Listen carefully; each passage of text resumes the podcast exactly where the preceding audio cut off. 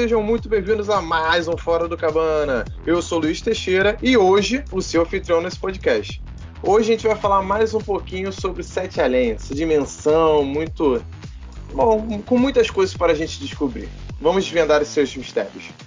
E agora, sem mais delongas, na nossa bancada, Nathalie Lopes. Oi, tudo bom? Eu sou Nathalie Lopes, eu sou crítica e roteirista do Cabana do Leitor e eu quero ver como é que eu vou dormir hoje de tanta história macabra que a gente vai ver aqui. E ajudando a desvendar todos os mistérios, nosso especialista, Luciano Milice. Boa madrugada, cidadãs e cidadãos de Sete Além. Eu sou Luciano Milice, escritor, roteirista e profissional de marketing. E mais um membro da nossa bancada, Bruno. Olá pessoal, eu sou o Bruno Senna, sou jornalista e eu acho que não sei se a sete palmos do chão ou no além, mas eu não vou ficar muito bem aqui hoje não. Eita, olha só, cheio de mistério. Vamos lá, né? Quero descobrir mais sobre o Sete Além, porque a única coisa que eu sei sobre outras dimensões é quando a gente bebe um pouquinho a mais na lata, né? Vamos desvendar sobre essa de que tem sete aí. Vamos lá, gente. Então, para início de conversa, né? Quais são as experiências sobre o Sete Além? Como é que vem a origem dessa conversa inteira? Desde o início, como é que ele se viralizou tanto e se tornou tão popular? Bom, é, eu já contei assim mais ou menos brevemente a minha história, né? Que é, pode se dizer assim que foi o primeiro relato dessa loucura toda que, mesmo sendo escritor e roteirista, remonta ali à década de 90, quando eu tive uma experiência com Sete Além. E eu acabei que contando para outras pessoas. Mas assim, quando eu tive aquela experiência do ônibus, que é, se você quiser eu até posso relatá-la aqui brevemente, é, eu não, não, não, fazia ideia do que era exatamente, né? É, o que essa palavra significava, ou se era exatamente uma dimensão paralela, enfim.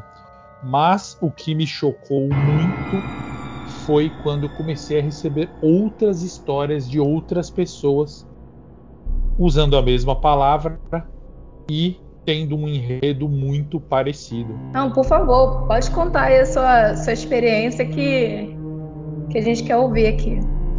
É bom que assim, eu aprendi até com o, com o artista plástico Guto Lacasse, que ele fala assim, quando você começa a contar muito uma história, ela vai virando um clássico, e aí é, você mesmo depois ouve a sua própria história contada por outra pessoa, com detalhes diferentes, e já aconteceu isso, já está acontecendo com essa história do Acaba ônibus. viralizando, né? É, exatamente. E assim, tem gente que conta para mim a história do ônibus, manda para mim para eu pôr no meu canal, como se eles tivessem passado a história e mudando detalhes assim. E aí tem detalhe que eu não abro mão, por exemplo, eu tava ouvindo Chico Science na hora. E aí a pessoa me manda dizendo que tava ouvindo, sei lá, outra coisa. Eu falo: "Não, não, não, não, não. Essa história é minha e era Chico Science". Mas enfim. Ninguém mexe voltando... na minha história. Não, pô, não, pelo menos não nisso.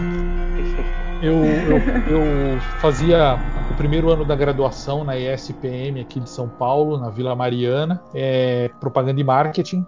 Era uma faculdade, é, né, uma faculdade de difícil acesso e eu, eu sempre fui um, um cara pobre, assim. Então eu tinha trabalhado muito nos anos anteriores para juntar o dinheiro para pelo menos pagar o meu primeiro ano, porque meus pais não podiam me ajudar nesse sentido ajudaram, na verdade, o máximo que podiam, mas é, para piorar, a SPM era lá tão elitizada que o primeiro e o segundo ano era de manhã, então assim dificultava até para você trabalhar.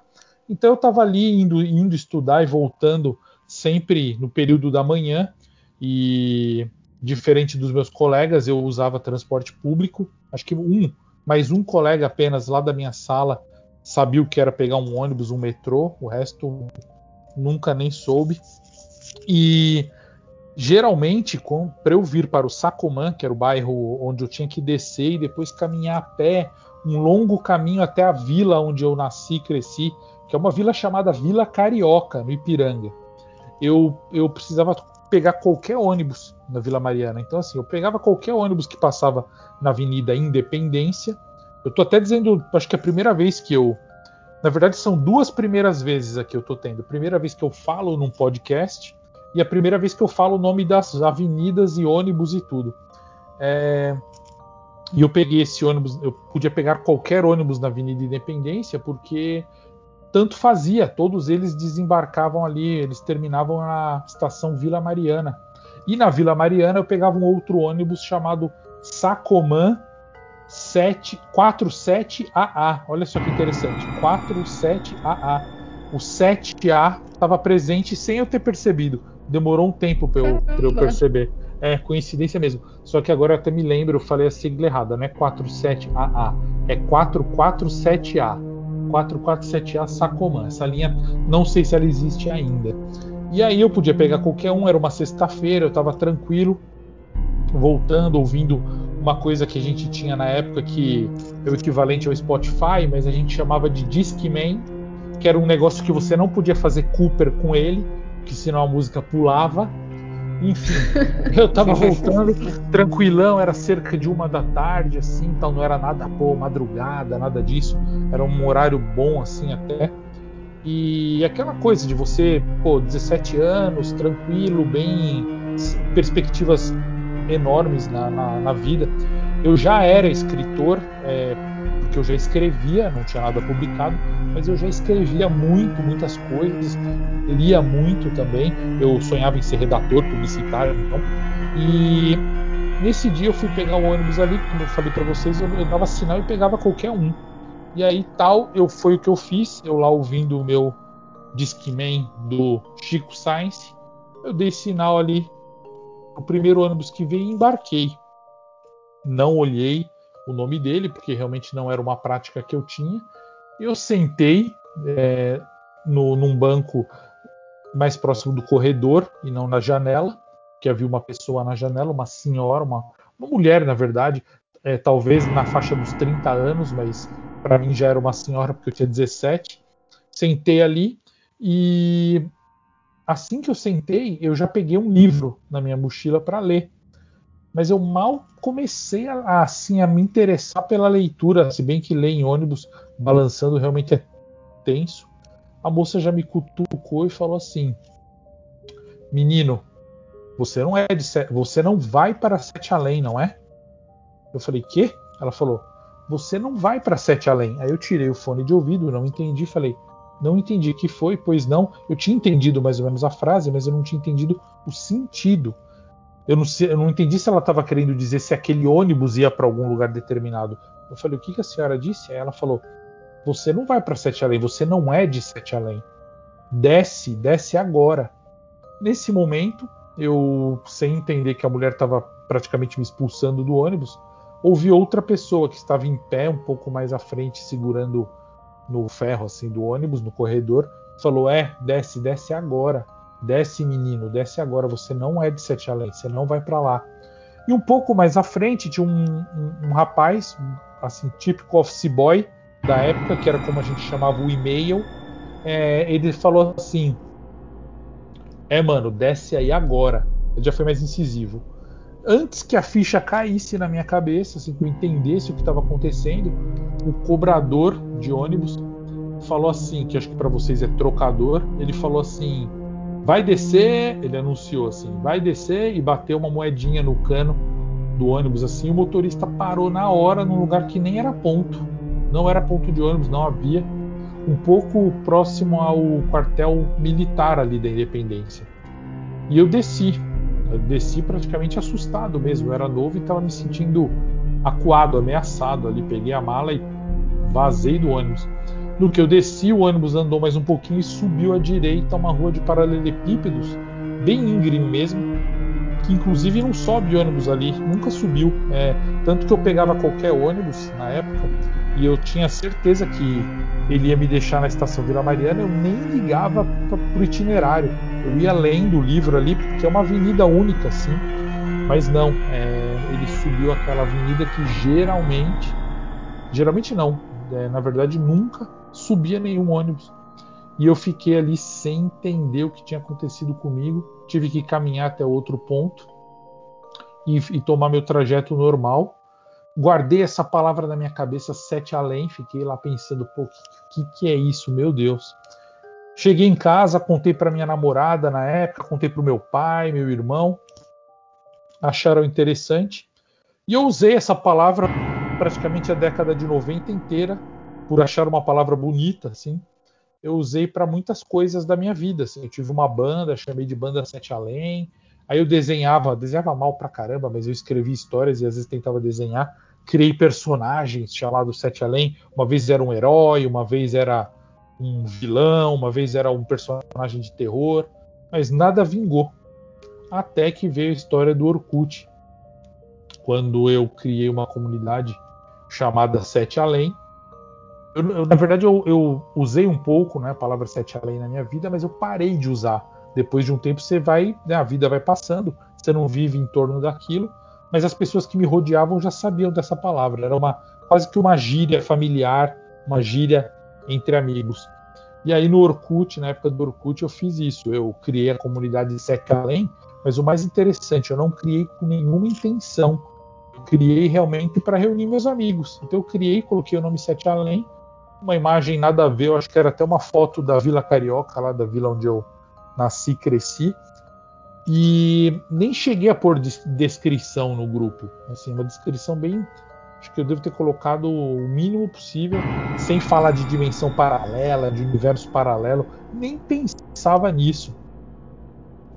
Porque para mim aquela minha experiência tinha sido. Eu tinha sido expulso de um ônibus que ia para algum lugar particular, ou uma festa, ou uma empresa, ou algo que se chamasse Sete Além, que eles sabiam que eu não pertencia que a minha vontade era perguntar, mas então por que que o bendito motorista parou para eu subir, né? Mas enfim.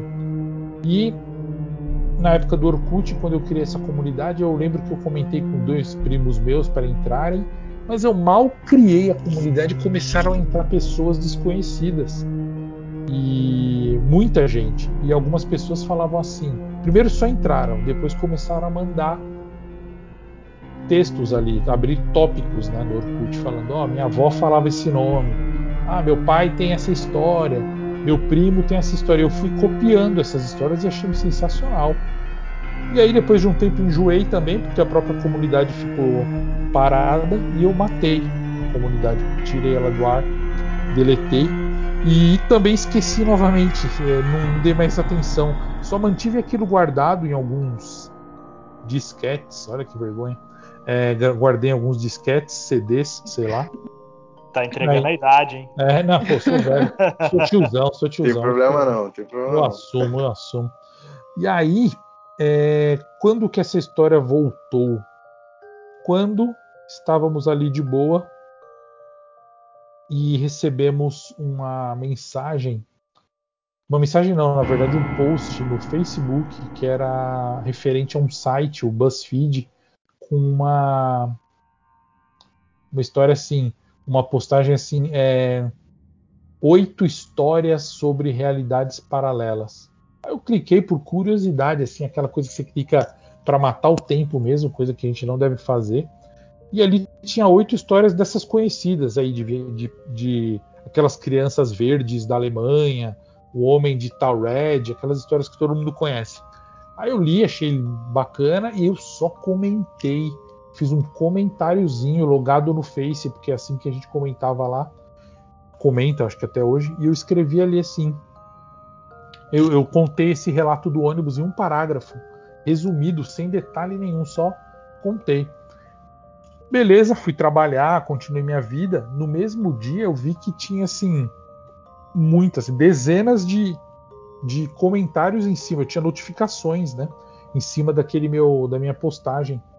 E eram notificações de pessoas contando histórias, pessoas curiosas, interessadas em tudo isso, e de uma menina em especial que ela falou assim: Luciano, eu criei uma comunidade no Orkut, acabei de criar um. Não, Orkut não, perdão.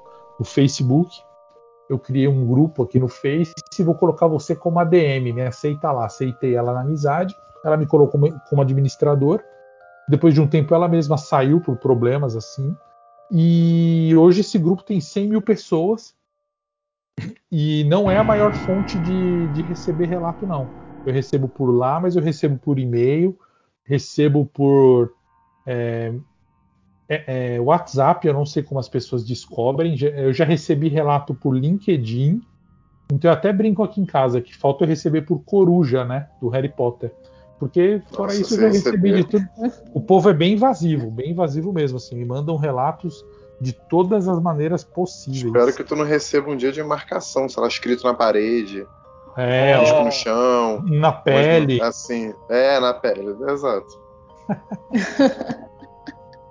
E foi isso. Essa é a origem de tudo. Nossa, eu devo confessar que quando você estava contando a história, alguém deu um grito lá fora, deu um pulo. Meu Deus do céu. É o efeito aqui eu vi, aqui eu vi pessoal na rua gritando, ei, ei! Só como eu moro no morro, aí eu já fico mais tranquilo. Né? Deve ser alguém. O bandido é... correndo. Mas, Luciano, é, como é que era a aparência dessas pessoas que estavam no ônibus? Elas eram diferentes em alguma forma, algum aspecto? Ó, excelente pergunta, porque na verdade, assim, dois, dois fatores que me intrigam muito. Um é a aparência das pessoas, que não era nada especial a ponto de me chamar atenção. Eu não sou o maior observador do mundo, assim, eu não sou como a minha irmã. Minha irmã é virginiana. Se ela tivesse ali, ela ia falar a cor da unha de todo mundo do ônibus, mas não. Eu confesso que para mim pareceram pessoas normais, é, como todo mundo é assim. ninguém chamou atenção por nenhuma bizarrice, nada. Até gostaria de. E, e eu acho até que isso, inclusive, é o fator que deixa a minha história mais interessante, que faz mais as pessoas acreditarem, compartilharem e virem atrás, porque eu não falei que eu vi ninguém de olho amarelo, ninguém com pele escamosa, não aconteceu nada disso. Porque na verdade eu desci do ônibus. Esse é um fator. Então, assim, as pessoas eram normais. E o segundo fator é que muita gente me fala assim, pô, por que você não ficou no ônibus? Ou o que será que aconteceria se você continuasse, né, permanecesse no ônibus? Mas eu nunca vou saber, né? Deus me disse, jeito... né? Pelo amor de Deus. É, do jeito Aí que eles estavam tão radicais e incisivos para você sair, não tinha como ficar, nenhuma pessoa ficaria, entendeu? É, Primeiro, um papo todo estranho e todo mundo do ônibus sendo incisivo, mandando descer, ninguém ficaria. Exatamente. Ah, uma coisa que é interessante, até você, você comentou agora e é verdade. Muitas pessoas ao mesmo tempo mandando você descer do ônibus e pessoas aparentemente não relacionadas. Então, assim, é... eu até brinco: você entra no elevador, pessoas, assim, tem o executivo, tem uma mãe com um bebê no colo, tem uma adolescente e tem um senhorzinho de idade dentro desse elevador. E todos ficam te olhando estranho, você fala: Meu, eu vim trabalhar sem calça de novo. Porque não tem sentido todo mundo, pessoas estranhas, não interligadas, te olharem estranho. Se meu cabelo, uma pomba fez alguma coisa na minha cabeça. E, é, deve ter essa... alguma coisa errada. Né? É, então, e foi essa sensação que eu tive, porque eram pessoas assim, a moça do meu lado, eu consigo assim, eu fecho os olhos, eu lembro dela, era uma moça é, simples, ela estava assim de bermuda, era mais velha, um pouco mais gordinha, tal. O rapaz lá na frente, ele era tipo office boy da época mesmo, segurando uma pasta, vários envelopes e o óculos pendurado, o óculos escuro, né? E assim, a outra moça em pé que falou comigo também era uma moça é, normal, mas todos diferentes. Eles não ornavam entre si. Não era assim, ah, uma família, um pessoal que anda junto sempre, muito parecido. Não. Pareciam que eles eram estranhos, diferentes, e até a participação do cobrador, né? Também pedindo para o ônibus parar e ele não falou desce agora, ele só falou vai descer. O ônibus parou, abriu a porta, eu não esperei ninguém falar mais nada, eu já desci. E o motorista parar na hora, né? Fora do ponto, qualquer lugar para você descer. Exatamente. Então, assim, foi, foi bem bizarro mesmo o mais incrível disso é que você explicando soa como pessoas normais, fazendo coisas normais do cotidiano, e você causou o estranhamento ao entrar no ônibus, né? Você que é o, o, o estranho no ambiente que aparentemente é deles, né? Perfeito. Inclusive, já teve gente que falou exatamente isso. Falou assim: na verdade, Luciana, a pessoa falou brincando para mim, mas faz bem sentido porque parece exatamente que ela estava filosofando isso que você falou de repente um ônibus em Sete Além, as pessoas contam um relato do dia que entrou um cara estranho lá que não, não era de Sete Além. É, então, assim, eu sou o relato de lá de alguém que era um estranho que invadiu.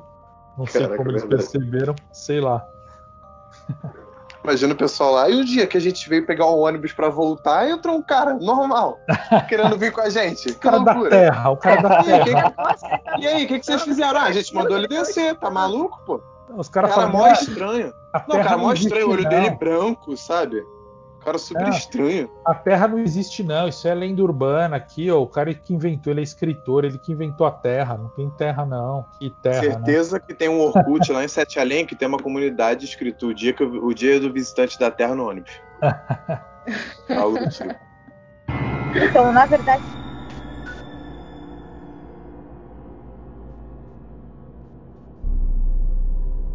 Alô? Oi. Oi, oi, não, aqui uma. Quer puxar o segundo alguém começando a falar. É, deu um som estranho. Não, eu ouvi. É, Vocês um ouviram som. também? Então, na verdade, alguém falando? É, então, eu também ouvi. A voz de mulher? Sim. Ah, depois disso, você nem como continuar, né? Vamos. Então tá, vamos continuar, vai. Não, mas na verdade, milhares de pessoas, mentira. Não, voltar assim, puxar então era você. Então Exato, você. esse tempo todo. Então, Luciano, é, várias pessoas, como você tinha comunidade, você vai saber mais do que a gente, né? Várias pessoas falam sobre os relatos que elas tiveram no Sete Além e histórias delas. É, você consegue encaixar pontos que em todos os relatos, ou na maioria, tem em comum, para a gente poder traçar um perfil? É, eu.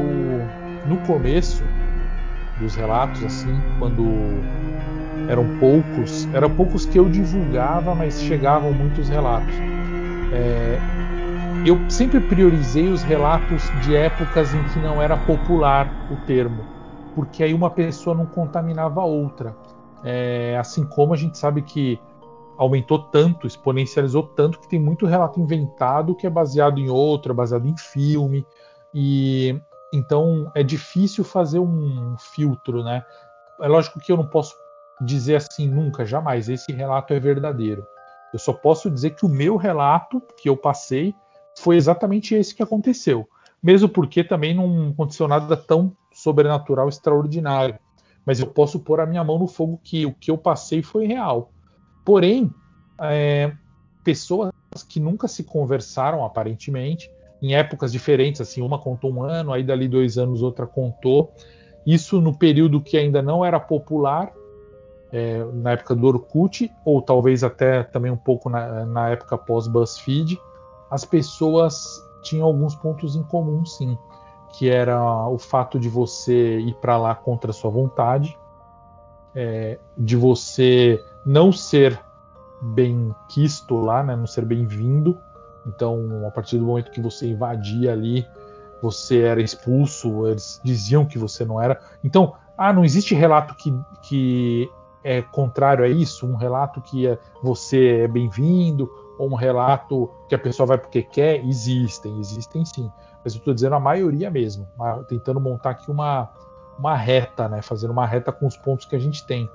Então, você não é bem-vindo, você vai sem você ter vontade de ir, você encontra um local muitas vezes parecido com o nosso mundo, destruído. É, geralmente é um lugar que é, teve a sua época de glória. Então, assim, você pode até falar, eu acho que eu estive em Sete Além ou eu estive numa cidade totalmente bombardeada, porque é essa impressão que a gente tem dos relatos, que as pessoas às vezes falam pra gente assim, é, não, eu andei num lugar onde tinham casas quebradas, é, buracos no chão, prédios demolidos, não sei o que. Isso tem gente que fala assim é, falam às vezes da aparência das pessoas, que a cor dos olhos muda, a altura das pessoas muda, é, a roupa delas geralmente são roupas é, roupas precárias, então assim, ah, vestiam roupas rasgadas, sujas, como se fosse assim aquele nosso arquétipo de mundo pós-apocalíptico, assim, ah, o sol eu não conseguia ver direito por causa das nuvens, mas ao mesmo tempo para descartar algo como ah, um mundo futuro, eles também relatam coisas que não tem no nosso planeta. Ah, mais de um sol, já teve relato assim, mas que também não é uma constante para a gente criar um padrão. Mas, por exemplo, plantas que não existem aqui, é, animais que não existem aqui, é, isso é muito frequente. Muito frequente também são quebras temporais. Então, tanto lá você tem quebra temporal no relato da pessoa. E eu acho interessante até o lance da quebra temporal, porque hoje está na moda. Mas na época, nas épocas eram pessoas simples até um dos mais famosos relatos, que é o da mulher que tem o a filhinho lá, é, a filhinha, na verdade, é um relato que a mulher é tão simples, ela nunca nem ouviu falar de Doctor Who, assim, para falar de viagem no tempo. E o negócio tem 40 anos, Doctor Who, sei lá quantos anos. E ela nunca ouviu falar e ela mandou um relato que fala totalmente de viagem no tempo, assim. E tanto viagem no tempo em Sete Além, da pessoa falar, encontrei a pessoa e ela já me conhecia, e depois encontrei de novo e tive que me apresentar, até relatos que envolvem o nosso mundo, o tempo do nosso mundo. Então, é algo que mexa na cronologia do nosso mundo. Então, a pessoa vai para Sete Além, fica dois minutos, volta, perdeu o dia inteiro, ou o contrário. É, passou numa porta do banheiro. Ah, isso me lembrou também uma outra coisa. No começo dos relatos, os relatos que a gente chama de raiz mesmo, que as pessoas começaram a chamar de raiz, eu achei interessante, é, como se os outros fossem Nutella, eles. É, os portais de atravessar geralmente eram banheiros de locais assim, shopping, é, estacionamento, posto de estrada banheiro desses lugares, mas também podiam ser túneis, podiam ser é, coisas da natureza, por exemplo, cavernas, grutas, é, arcos formados por árvores, enfim, o que a gente sabe como portal é, era isso que a gente recebia. Então esses são alguns pontos. Mas eu confesso para você, por conta dessa pergunta que você fez, que eu comecei há uns seis meses mais ou menos levar a sério de fazer fazer compilados. Eu não fazia compilado. Na verdade, assim, é, eu não gosto de dizer isso, mas eu, às vezes eu sou preguiçoso em relação a Sete Além. Então eu ia recebendo um relato, gravava e beleza. Eu gravava os que eu achava legal, não gravava o que eu achava verdadeiro. Eu falava, ah, vou gravar esse que esse me deixou animado. Gravava. E hoje não, hoje eu já tento ser mais. É, um pouco mais científico assim na história. Tento não me prender tanto em história de terror, ah, putz, terror pelo terror. Porém, é, eu comecei assim, pô, deixa eu listar aqui todas o top 10 criaturas que já apareceram em relatos, ou que mais apareceram. Top 10 maneiras de ir para Sete Além. Então, eu peguei os 10, as 10 formas que mais apareceram em relatos. Que aí tem, tem ritual, tem um monte de coisa ali. Eu achei muito. A parte que você falou do túnel, como uma das principais maneiras de ir, você diz túnel, tipo, de estrada mesmo, rodovia. Tipo, a pessoa está dirigindo de carro e quando vê, foi para lá. Tem, tem muita história assim. Muita, muita história de, de carro. É, olha, eu vou falar um negócio para vocês que eu nunca falei para ninguém e é coisa que eu guardei para falar para vocês mesmo, assim, confesso. É, tanto que é porque assim é, eu até perguntei, né, pô, quando vai ter a nossa gravação ali esses dias, porque eu tava, eu tinha que contar para alguém, cara, eu cada vez me convenço mais pelos relatos que estão chegando que na verdade, eu não sei se eu vou saber explicar isso depois, vocês vão me achar louco mas a gente já está em Sete Além, todo mundo. E você acha que quando a gente vai para outra dimensão é fora do Sete Além? Não, é não, não. O que eu quero dizer é que assim, é, putz, é bem complicado para eu tentar explicar, porque o que me passou esse teor foram os relatos recentes. É mais um estado de você enxergar que você está em Sete Além. Então, assim. Eu é como se fosse a gente acordando na Matrix.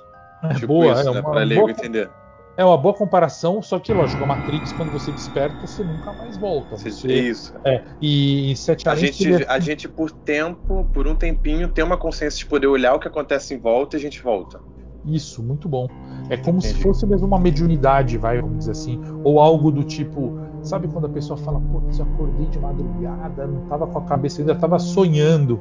Eu ainda vi, é, sei lá, eu vi a pessoa que eu tava vendo, mas era sonho.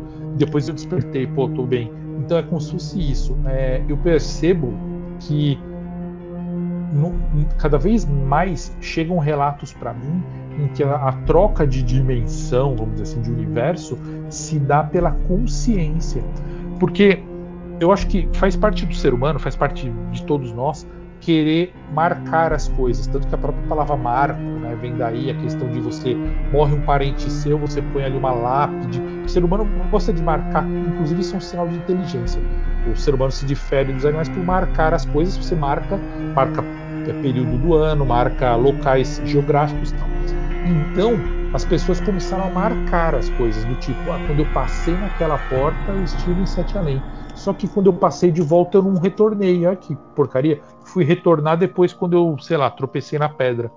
Então, ela acha que a porta teve alguma coisa a ver, ela acha que a gruta teve alguma coisa a ver, mas foi algum estado de consciência. Aí, com isso na mente, com essa teoria, que eu nunca contei para ninguém, eu comecei a pesquisar esse tipo de coisa. É, eu tive. Eu quase perdi meus dados, todos, todos não, mas grande parte eu perdi, e eu quase perdi uma parte maior ainda de relatos em dezembro, por conta de um ataque aí. Dezembro foi terrível, assim, para mim, por questões até pessoais, de saúde. Pô, fiquei preocupado com a saúde da minha família também. E teve esse ataque, tanto que o canal deu um tempo em janeiro.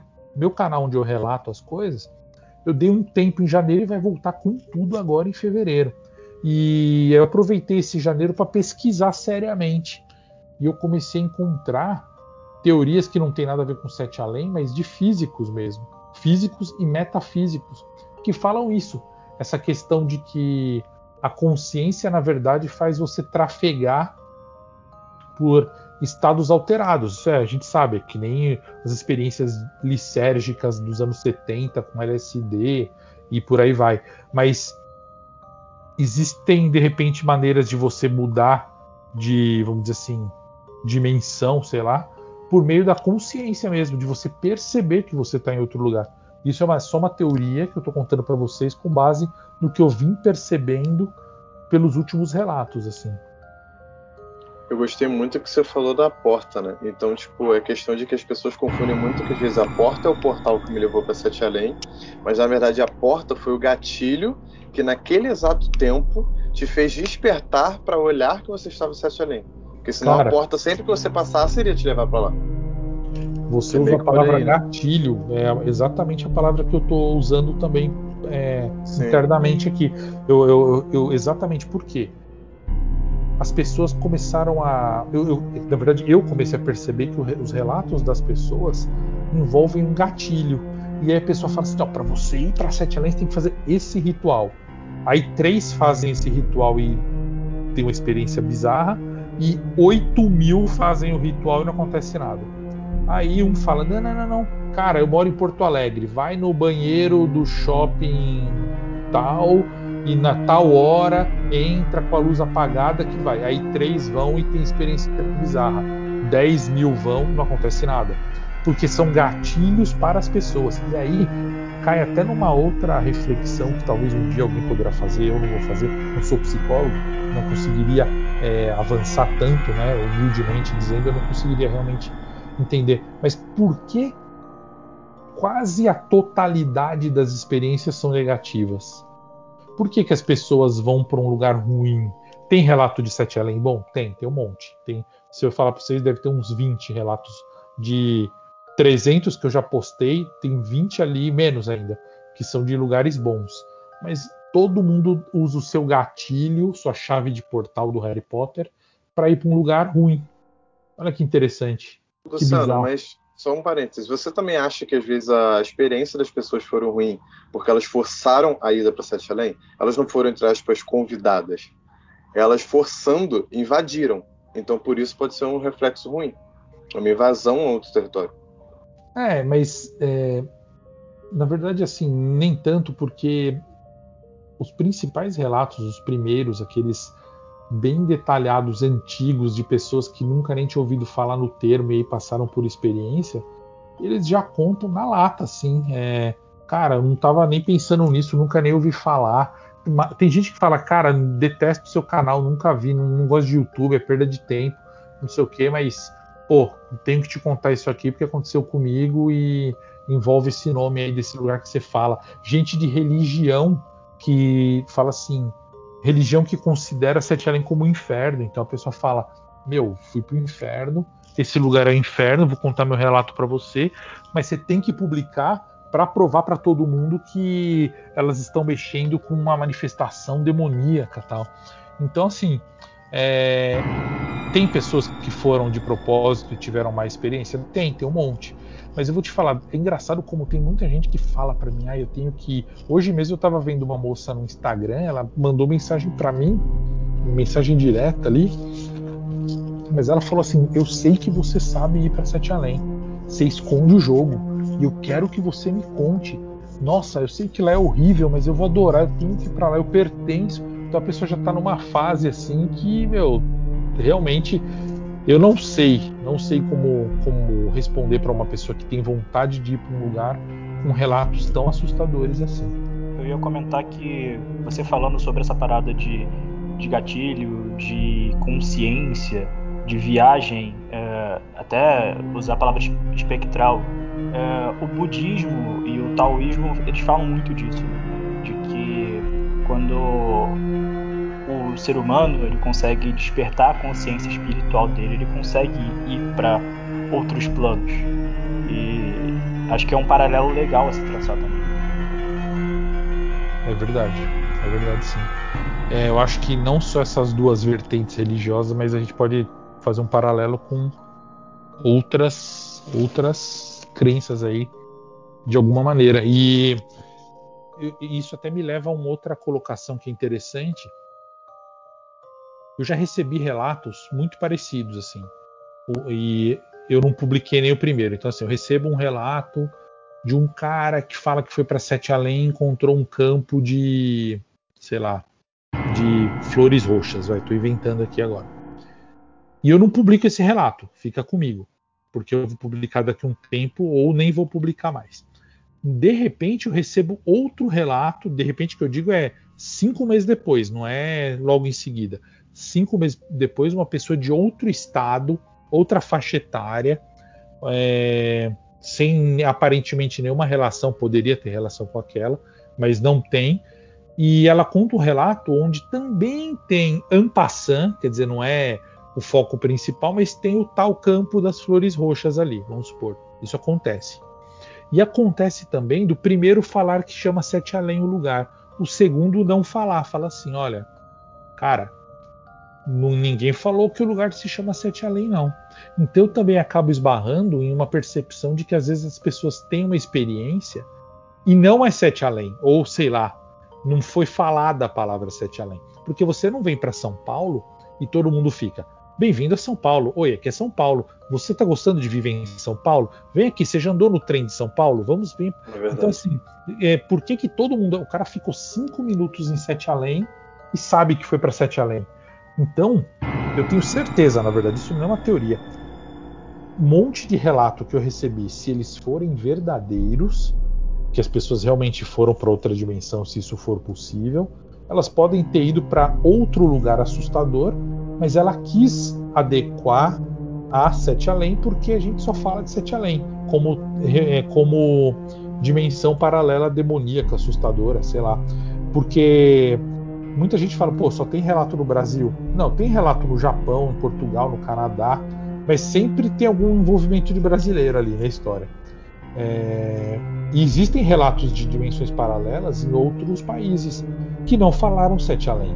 Então, de repente, é, o nome, a gente está meio que forçando um nome, não sei. Pode ser, é uma teoria também.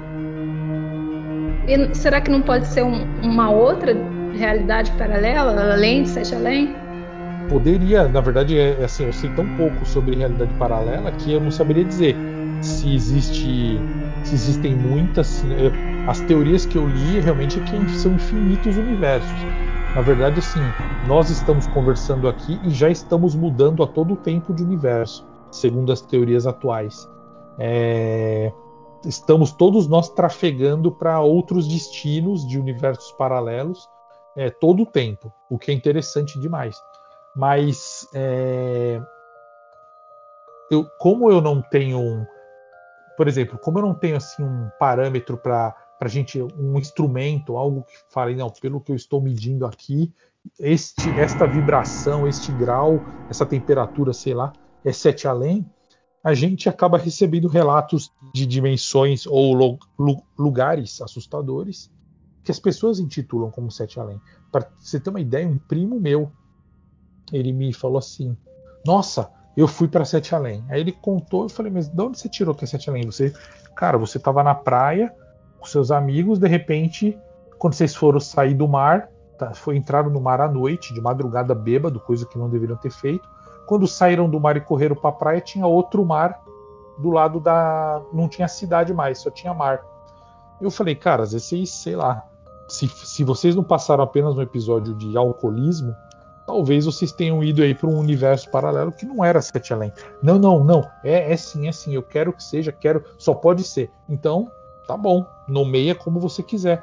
Mas é como você disse mesmo. Pode ser um outro universo sem nome, de repente. O nosso universo não tem nome, né?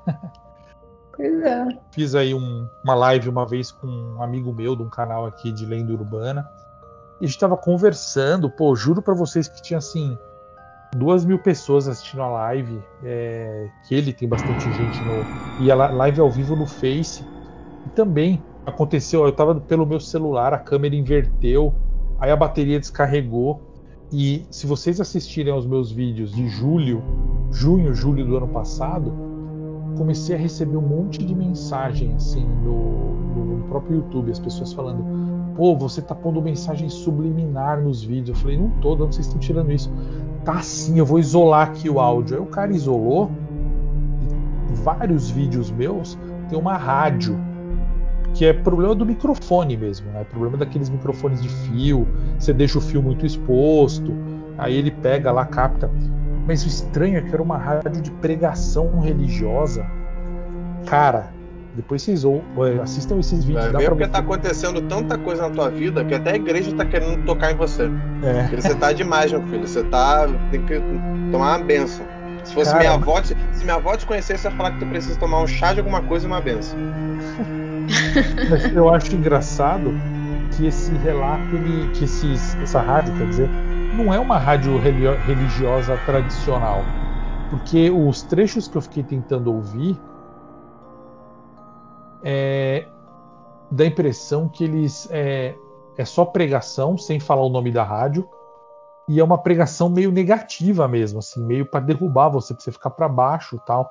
E o mais engraçado também é que meio, era meio que dialoga comigo, porque no meu vídeo eu tô lá gravando, pá, contando o relato, eu dou uma pausa e aí o cara conseguia isolar o trechinho. Então eu falo, aí ele subiu as escadas, Aí o pregador lá, o pastor, sei lá, fala baixinho lá assim, e vai pro inferno e alguma coisa, e não sei o que, e vai queimar e não sei o que. É muito engraçado, cara. É muito engraçado. É, engraçadão. É, tão engraçado que eu nem vou dormir à noite de tanto que eu vou estar tá rindo. ai, ai, ai. Luciano, você tem vários relatos sobre o Sete Além e todos, a maioria das pessoas usam como característica a parte suja, os monstros, as pessoas com uma aparência de quase morte. Você acha que a religião, essência, pode explicar como essas características? Umbral, inferno, delírio coletivo? Como é que você acha que pode ser? Ó, primeiramente assim, eu não, não separo religião de ciência. É, para mim, é tudo uma coisa só. Eu sou uma pessoa religiosa, mas eu acredito que a ciência está dentro. A ciência é uma ferramenta de Deus. Ela não é apartada. Então, um, talvez uhum. o, que a, o que o homem não consegue explicar e não quer investigar, ele pode dizer que é um dogma. Aceite isso como isso é porque é, aceite. Mas a religião, é, mas a ciência é, faz, ela é composta por aqueles homens que não vão aceitar por aceitar e não vão querer que um dogma seja simplesmente aceito. Eles vão querer entender. E um dia, daqui a milhões de anos, as coisas vão se ajustar de maneira que tudo vai ser uma coisa só. Mas atualmente a gente separa bem. Então, por separar, é, todas as religiões, por exemplo, as religiões que acreditam no destino final, né, que eles falam, é, que são as religiões é, judaico-cristãs, elas, é, as mais é, tradicionais, elas realmente colocam Sete Além como inferno.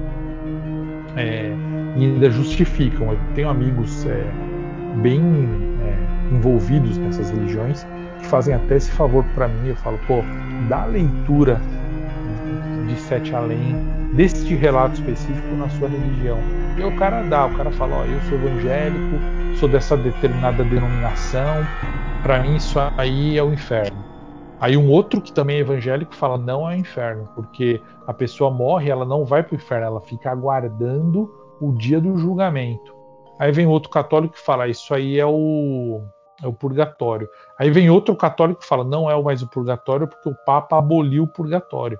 E, e o que o Papa faz na Terra é o que Deus é assim na Terra como no céu, assim. Então o Papa ele é soberano para determinar algo.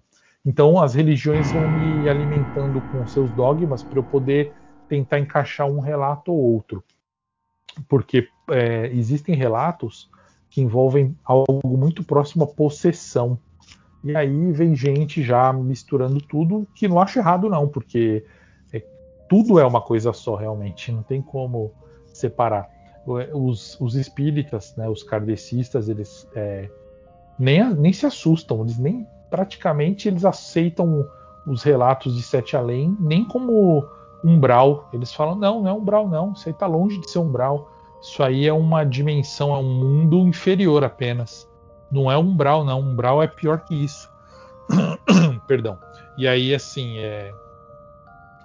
por conta disso, eu vou, vou capturando o que eles falam. Agora, a questão científica, eu tenho pessoas no grupo de Face, pessoas antigas ali no grupo, que elas anotam todos os locais, tentam plotar em mapa para a gente ver onde está acontecendo mais relato, menos. É, existem pessoas que reclamam, poxa, nunca tem relato no meu estado. e é, a gente percebe que, por exemplo, em São Paulo, existem muitos relatos na próxima região de Sorocaba. Muitos relatos vieram de lá, aqui do estado de São Paulo, na, da cidade de Sorocaba. É, mas tem muito relato do Rio de Janeiro, do estado do Rio de Janeiro, de várias cidades, várias, várias, que eu nunca nem conhecia, assim, nunca tinha ouvido falar. É, praticamente eu tenho relato de todos os estados, pra vocês terem uma ideia. Tem até relato indígena, que é um dos melhores de todos, assim, na verdade. É, porque, cara, ele é um, ele, esse relato dos índios, ele se passa aqui em São Paulo. Mas, cara, ele assim daria um filme, é impressionante. E que é do tambor, o famoso relato do tambor, que até hoje tem um cara que ficou de me mandar esse tambor e que agora não recebi. Aí é, essa questão religiosa acaba trazendo uma, uma visão mais, é, não vou dizer limitada, mas pouco presa a regras. Então, pô, isso aí é um inferno, pô, não mexe com isso. Não, essa mulher que veio de lá era o demônio. Então, ela acaba reduzindo. E a questão científica, geralmente, quando ela trata fisicamente, ela fala: não, isso aí pode ser uma dimensão paralela, um multiverso. Ou não, pode ser um delírio coletivo, pode ter sido um sonho, pode ter sido um sonho translúcido ou talvez uma viagem astral. Então, aparecem sim teorias bacanas. Todas eu acato porque eu não tenho propriedade para, não tenho inteligência para chegar e pô, e ir eliminando. Eu elimino só aquilo que a pessoa chega já botando regras. Olha, eu vou falar para você, Sete Além tem uma colina e para você ir lá você tem que colocar seu pé na água gelada. Então, quando a pessoa começa a trazer muitas regras, eu elimino porque eu sei que é na verdade ela está jogando um RPG. Mas fora isso, o que vier de teoria para mim, eu tô aceitando. Eu ia te perguntar também sobre até você deve ter escutado falar com certeza que até pode encaixar um pouquinho do efeito Mandela, né? Se as pessoas já linkaram às vezes o efeito Mandela com o Sete Além. O, o, efeito Mandela ele corrobora, com eu já falando corrobora, ele confirma completamente tudo o que a gente está falando agora. Inclusive, quando eu falei a gente já está em Sete Além ou a gente troca de universo por questão de consciência, o efeito Mandela, na verdade, é uma troca de universo por meio da consciência em que a pessoa mantém a lembrança da outra do, do universo de onde ela veio. E geralmente é massa, né? Não é uma pessoa só, é mais é, um grupo maior de pessoas. Isso aí eu posso até te dizer, existem relatos que são completamente efeito Mandela, completamente.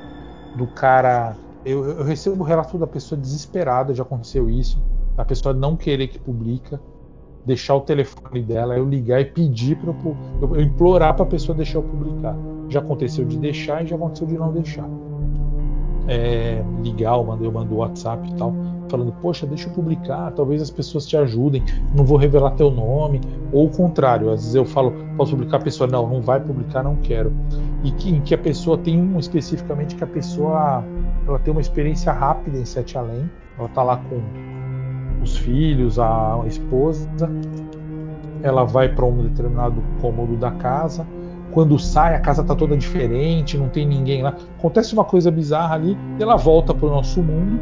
Quando ela volta, alguma coisa mudou na família dela. Tipo, ela tinha dois filhos, agora tem três.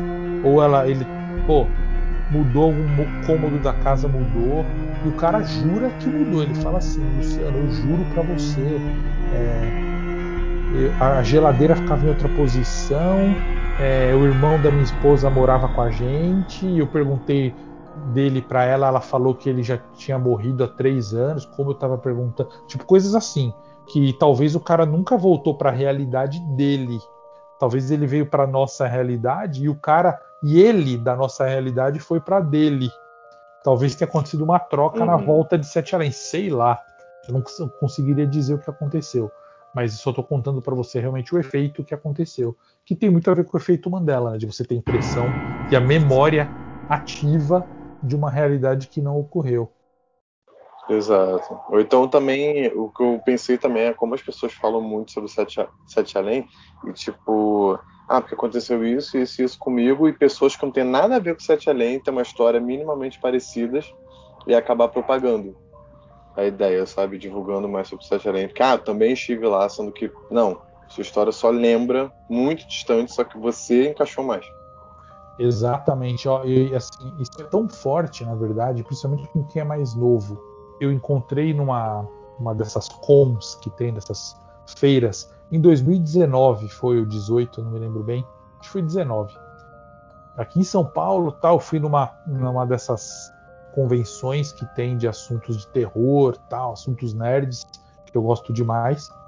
E o um rapaz veio lá com a mãe dele e eles falaram que eles veem meus vídeos há não sei quantos anos. E eu falei, mas eu não tenho tanto tempo assim de canal. O canal é antigo, mas eu só comecei a postar vídeo de Sete Além em 2017. Não, imagina, eu vejo seus vídeos de Sete Além desde o começo do YouTube. Eu falo, mas não, eu não faço vídeo, vocês estão doidos. Não, é verdade. Isso acontece demais. Acontece também da, de pessoas contarem de vídeos. Luciano, por que, que você apagou aquele vídeo do relato da menina que faz isso, isso, isso? Eu falo, meu, você está confuso, explica mais para localizar o vídeo. Não, aquele relato do Fusca Azul, não, não, não tem esse relato, nunca teve. Claro que teve, cara, pô, adorei esse vídeo, foi mais ou menos no mês tal que você postou. Aí ficou uma galera no, no YouTube, assim, pior que tinha sim, é verdade, eu gostei. Ah, eu não gostei tanto, achei o final forçado. Pô, Luciano, você até comentou nesse vídeo tal coisa. Eu falo, puta, não é impossível isso, velho. Ou eu tô doido, não existe, ou eles estão me sacaneando. E fica por isso mesmo. É, sem contar, isso eu acho que é, é, o que a gente aqui em casa, a gente mais dá risada, eu e minha família as pessoas me envolvem demais né, em Sete Além. Elas acham que eu sou de Sete Além, ou que eu já morri, ou que eu estou em Sete Além, ou que eu sei levar as pessoas para Sete Além. e aí eu acabo decepcionando elas quando elas me conhecem pessoalmente e falam: Nossa, é só isso? Você é só você? Sou, sou só eu, não tenho asa, não tenho chifre. Não, eu sou só eu. Chifre talvez eu possa ter, né? Quem nunca teve? Mas pode ver que aqui não está aparecendo nada. Então, é, essa que é a vida, né, da gente estar tá envolvido com isso. Antes de, de, encerrar esse bloco, eu ia é, só concordar que é, que é, interessante, né, ouvir como o Luciano disse, o relato da, da visão religiosa e da questão científica também, para poder alimentar esse grande quebra-cabeças que é o, o próprio Sete Além, né? Para saber tentar entender o que é de verdade, né? Ouvir várias versões do que é, de várias opiniões, né? Acaba tentando de, acaba ajudando de alguma forma a formar esse quebra-cabeças. Não, sem dúvida, sem dúvida o que muitas pessoas vão falando é... o, o grande lance é esse mesmo que você falou muitas opiniões e muitos relatos formam um quebra-cabeça que a gente consegue encaixar. Mas ainda assim eles não dão o que é, o que é exatamente. Eles só descrevem a experiência, mas eles não falam assim. Não, era um universo, era uma dimensão, é uma cidade, é tudo é, da nossa cabeça. É tudo. Não tem como a gente afirmar nada, né? Não tem. É por, por isso que é importante ouvir essas versões. Exatamente, exatamente. Agora. Eu, eu só ia comentar que Sete Além tá longe de ser a minha experiência sobrenatural pior, assim. Longe. Longe. Eu acho que a pior experiência que eu tive foi na época do. De escrever o Diário de um Exorcista que virou filme e tal, lá na Netflix e tal.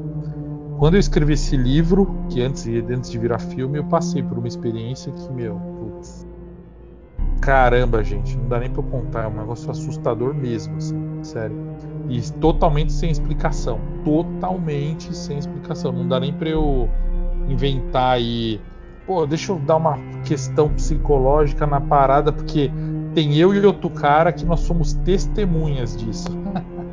e não deu nem para colocar no livro, porque não fazia sentido. É uma coisa que aconteceu com a gente, né?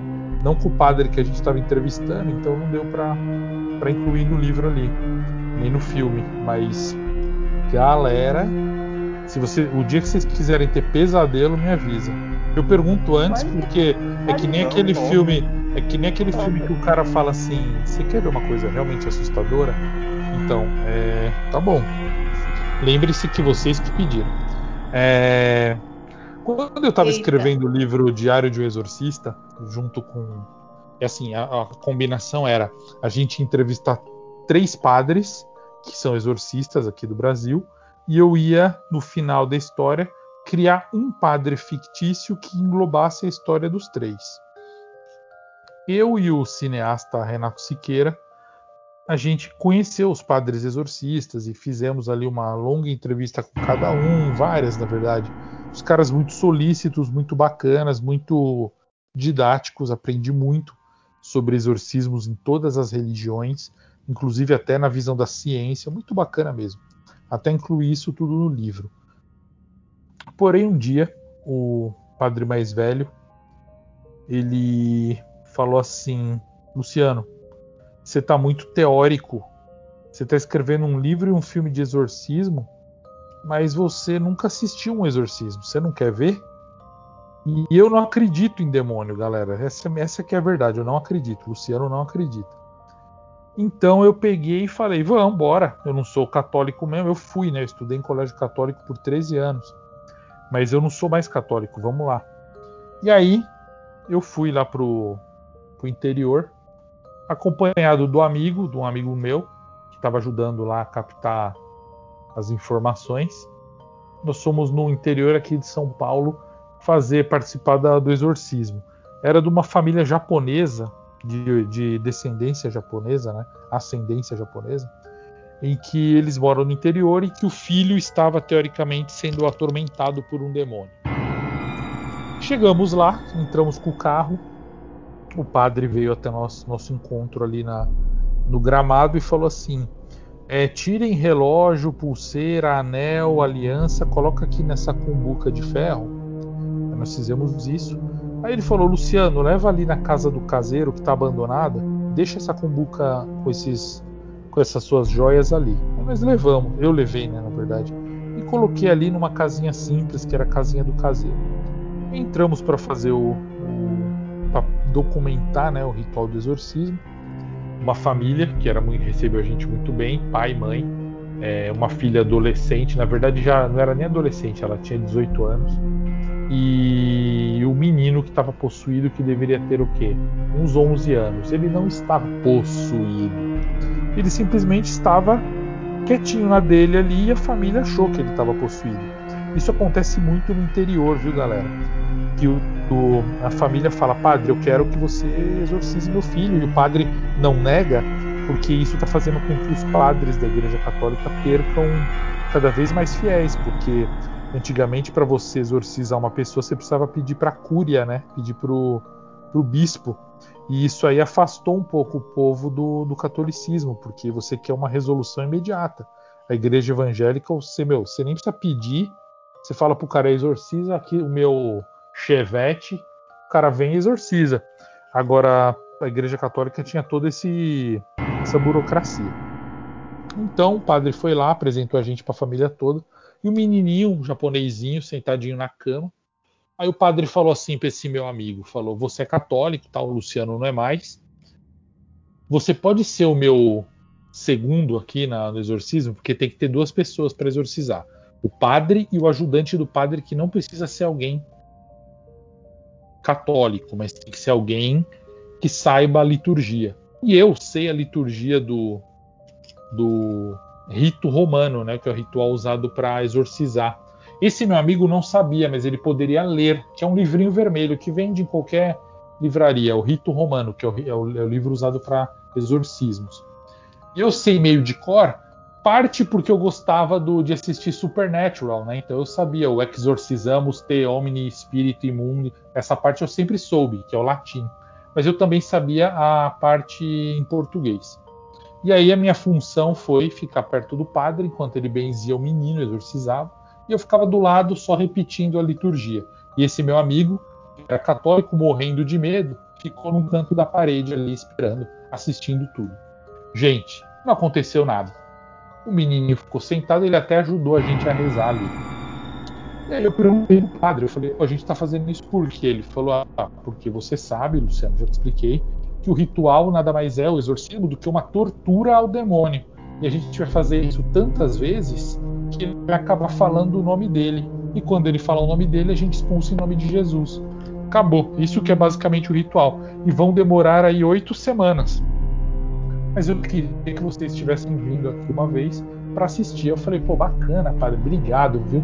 Aí ele saiu do quarto. Quando ele saiu do quarto, o menininho que estava doce até então se transfigurou.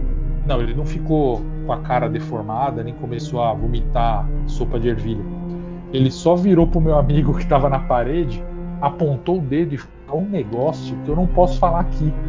Ele falou uma frase que é um segredo de vida desse meu amigo, que ele até falou para mim, Luciano, pelo amor de Deus, nem minha mãe sabe disso, nem minha esposa.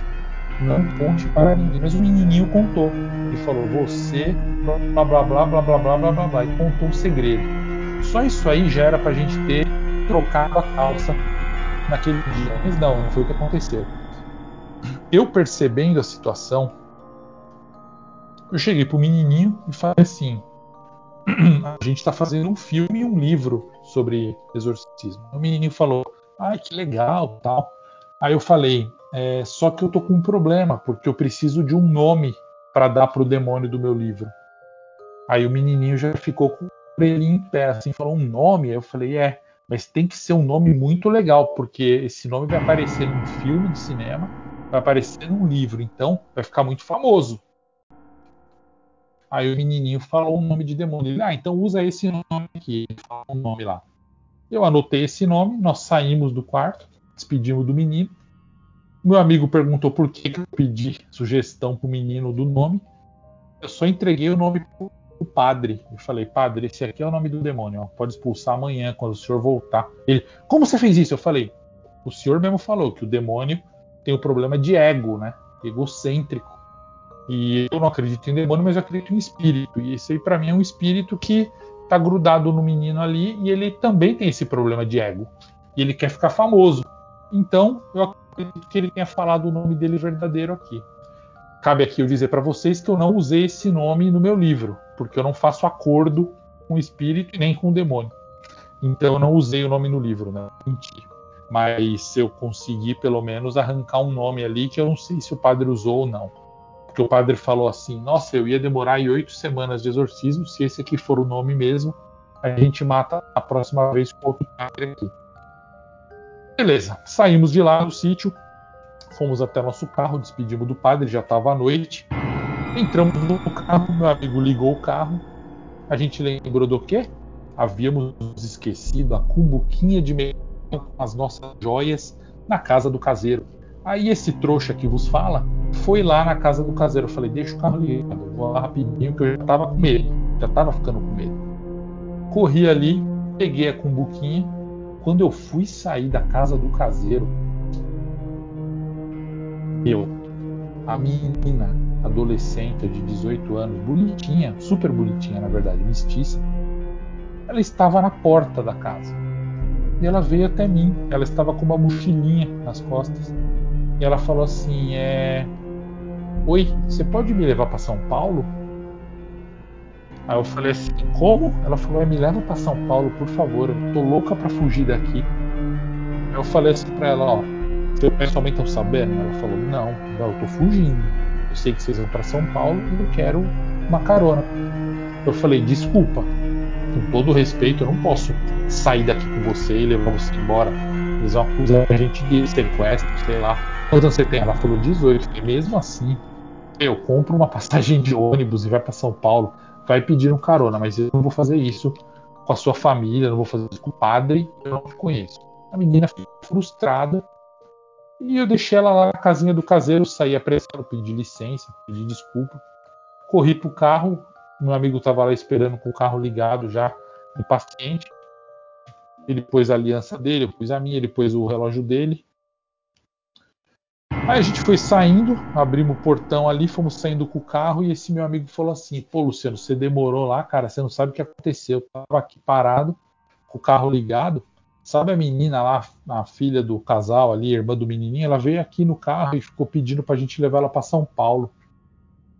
Eu falei assim: como assim? Você tá doido? Impossível. Ela tava comigo lá na casa do caseiro. Aí meu amigo começou a rir e falou: Não, você tá, tá querendo me assustar, né? Ela tava aqui até agora, nesse segundo, encostada no vidro. E ela falou: Me leva para São Paulo. E na hora que você chegou, ela saiu fora. Eu falei: Velho, ela não. Impossível. Ele falou: Não, eu juro. Na hora que você entrou na casinha do caseiro, ela apareceu aqui na, na janela, ficou pedindo. Na hora que você saiu, ela também foi embora.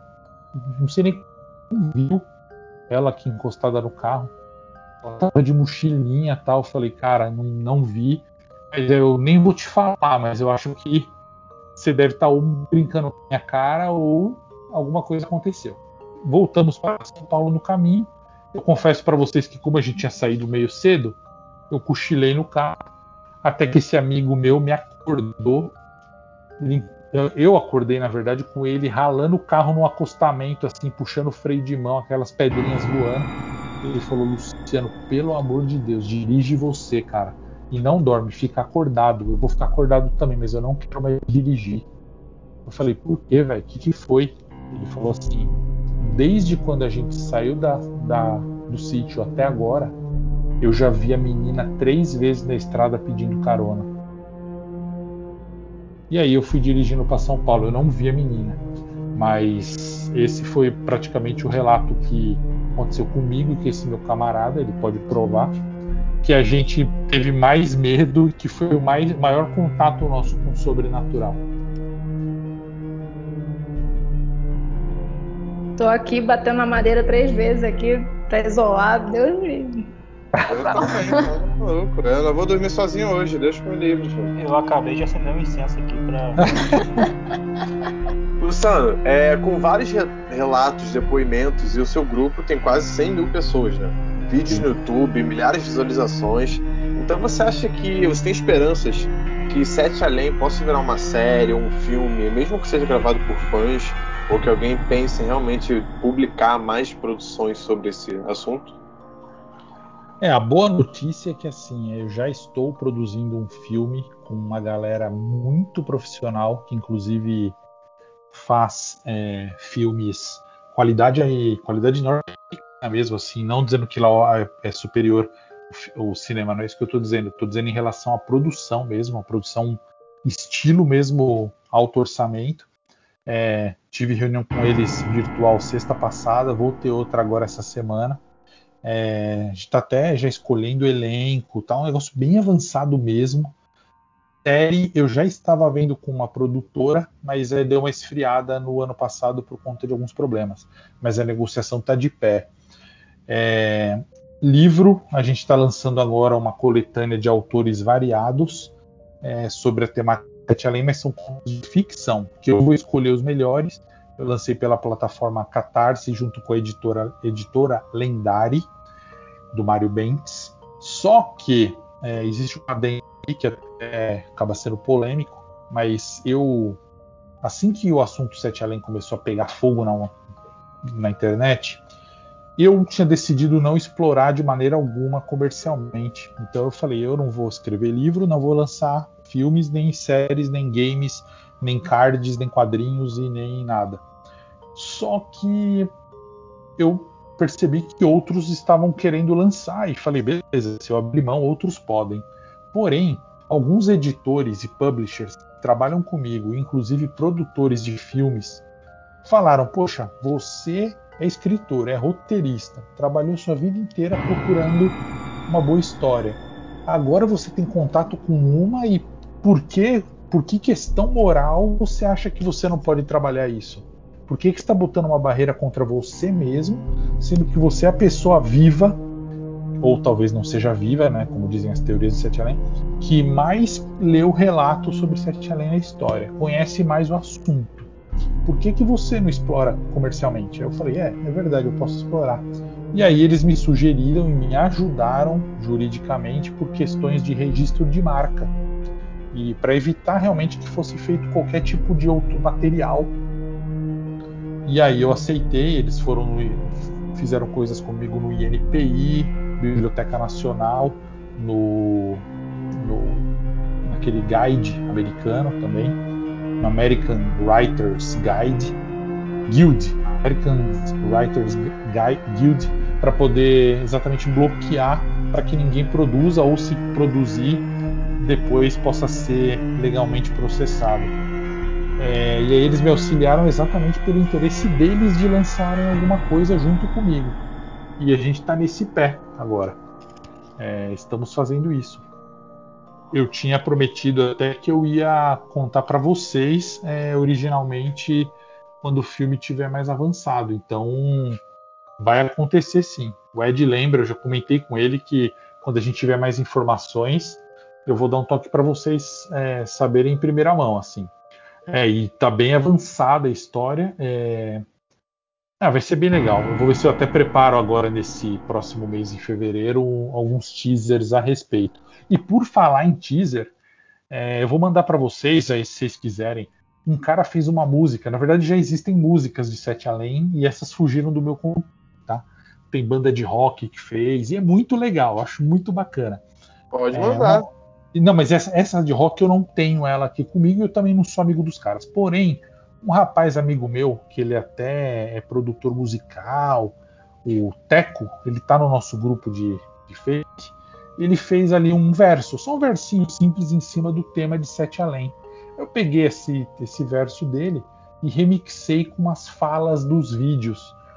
Luciano, se você quiser agora falar como a gente pode te encontrar, seu canal, página no Facebook, seu Instagram pessoal, o que você quiser aí, pode divulgar para a gente poder te encontrar e saber mais sobre esse universo que você apresentou para gente. Não, na verdade é muito fácil me encontrar, é um ritual Basta você deitar na sua cama e pensar em Sete Além. Não, tô brincando. Vamos lá. O meu canal é. é na verdade, vocês já vão me encontrar, porque quem fala desse assunto, quando você procura Sete Além, Sete Além encontra você. Mas vamos lá. O meu canal é Luciano Milice. Buscar lá no YouTube Luciano Milice vai aparecer Sete Além. Os Instagrams que eu uso para falar de Sete Além é o arroba Luciano Milice e o arroba oficial Sete Além. Tem o meu Twitter, que eu também posto muita coisa referente a universos paralelos, no Luciano Milice também, que é o arroba. Se você tiver um relato ou algo interessante a respeito, quiser comprar camiseta, caneca, qualquer coisa referente a isso, a boneca Alminha, que é uma homenagem à personagem Alma, que aparece em alguns relatos, manda um e-mail no luciano.setealém.com.br. E é isso aí. Aí consegue me achar.